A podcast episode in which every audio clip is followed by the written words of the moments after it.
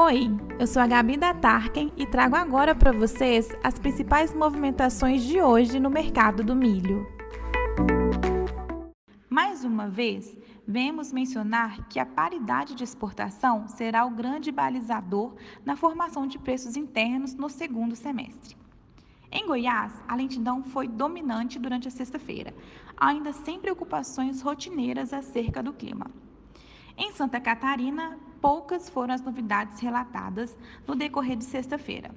Na região de Campos Novos, a indicação de oferta foi a 95 e segue sem compradores interessados nesse nível de preço. No mercado local, o principal foco segue na evolução das lavouras no mercado norte-americano. O trabalho do campo segue atrasado no momento, entretanto, a tendência ainda é de plantio dentro da janela ideal. Pessoal, já estamos com o nosso aplicativo no ar disponível para Android e Apple Store. Lá você encontrará várias ferramentas e conteúdos de mercado do milho. Por hoje é só. Continue com a TARC acompanhando as movimentações de mercado do milho aí na sua região.